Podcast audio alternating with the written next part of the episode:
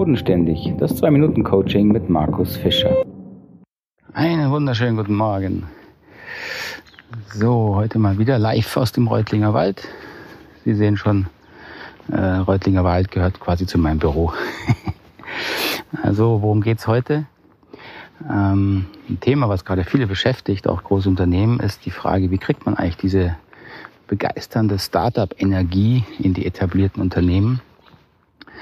Und das grundsätzliche Problem dahinter, oder darum, wo es mir gerade geht, trifft im Grunde auf äh, jede Organisation zu, in der es Menschen gibt, die andere Menschen anführen, anleiten, unterrichten, motivieren sollen. Also Unternehmen, Kliniken, Schulen genauso. So, und aus meiner Sicht ist es doch ziemlich simpel.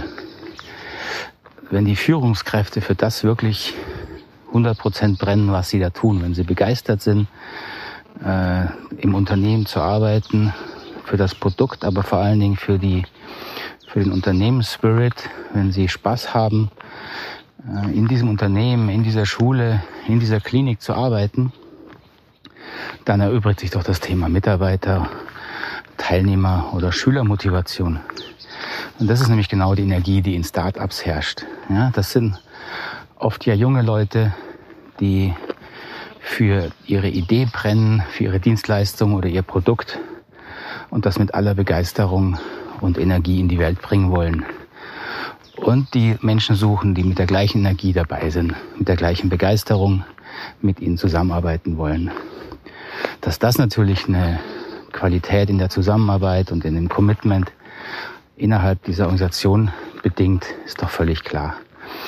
Es ist ja ziemlich lustig zu sehen, wenn Großunternehmen versuchen, jetzt irgendwelche Unterabteilungen zu gründen, um neue Strukturen auszuprobieren.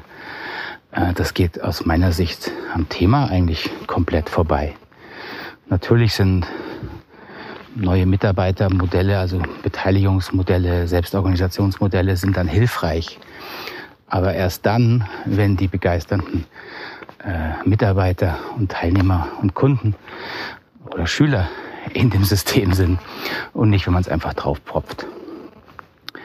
Ja, darüber mal nachdenken, wenn Sie vielleicht in so einer Position sind, was Sie daran ändern können. Sind Sie wirklich noch mit Begeisterung dabei?